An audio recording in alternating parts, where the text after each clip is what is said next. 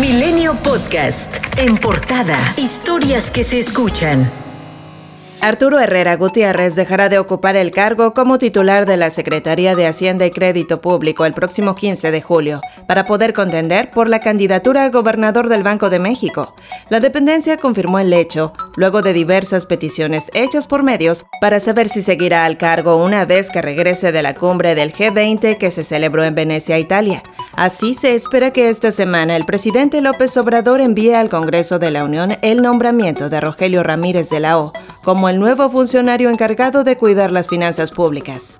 La sección instructora de la Cámara de Diputados aprobó con tres votos a favor y uno en contra el dictamen para retirar el fuero constitucional y declarar la procedencia de la acción penal contra el legislador petista Mauricio Toledo por el delito de enriquecimiento ilícito que le imputa la Fiscalía General de Justicia de la Ciudad de México. Los diputados Pablo Gómez y Marta Patricia Ramírez de Morena, así como la priista Claudia Pastor, votaron a favor del desafuero de Toledo, mientras que la petista Mari Carmen Bernal lo hizo en contra. El diputado del PT consignó en sus declaraciones patrimoniales del año 2012 al 2018 ingresos por alrededor de 9.4 millones de pesos, situación que no corresponde con la realidad de los ingresos netos percibidos en ese lapso y que ascienden a un monto mayor a los 20.8 millones, lo que representa una discrepancia que excede los 11.4 millones en tal periodo. El dirigente nacional de Morena, Mario Delgado, exhortó a los legisladores del partido en la Cámara de Diputados a concretar un periodo extraordinario para la realización del desafuero de los diputados Benjamín Saúl Huerta, acusado de abuso sexual, y Mauricio Toledo por enriquecimiento ilícito.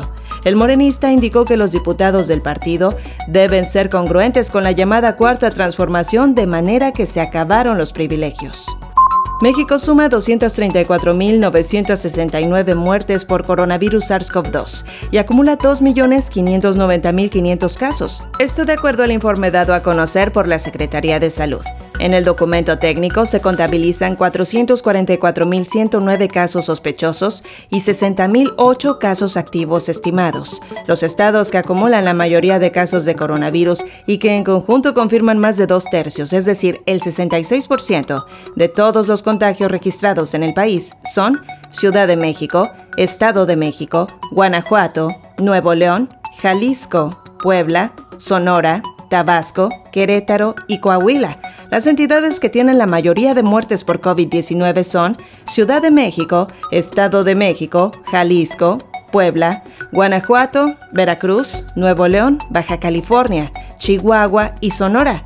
Desde el 24 de diciembre de 2020 hasta el 10 de julio, en México 35.287.821 personas han sido vacunadas contra COVID-19. Esto solamente equivale al 39% de la población en el país, de las cuales 20.736.615 tienen el esquema completo. Los estados del país que tienen un mayor avance en la vacunación anti-COVID en su población son Baja California con el 79%, Ciudad de México con 63%, Baja California Sur con 54%, Yucatán 51% y Quintana Roo con el 47%. En Chiapas, luego de la baja afluencia de personas en los centros de vacunación reportada en redes sociales, el Instituto Mexicano del Seguro Social lanzó una propuesta a todos los mayores de 18 años, llevar a dos adultos mayores de 40 años y así recibir la vacuna ellos mismos. Si bien el registro para mayores de 18 años se abrió el 5 de julio pasado,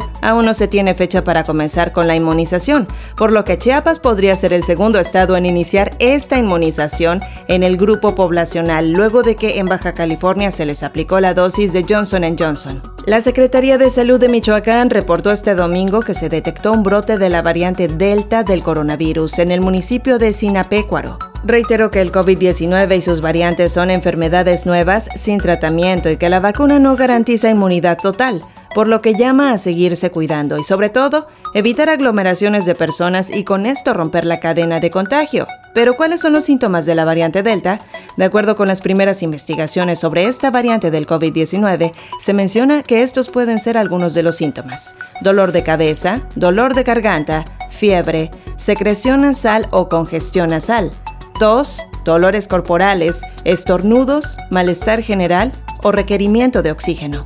El presidente Andrés Manuel López Obrador presumió en sus redes sociales una pieza prehispánica perteneciente a la cultura olmeca, que fue encontrada en Tenosique, Tabasco. Sin dar más detalles del hallazgo, López Obrador consideró que este tipo de arte confirma la presencia de los olmecas en la región maya de México.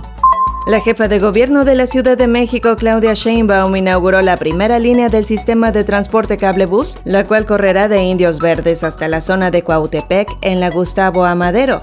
No obstante, debido a la pandemia, la línea 1 de seis estaciones operará al 60% de su capacidad, es decir, no podrán viajar más de seis personas por cabina.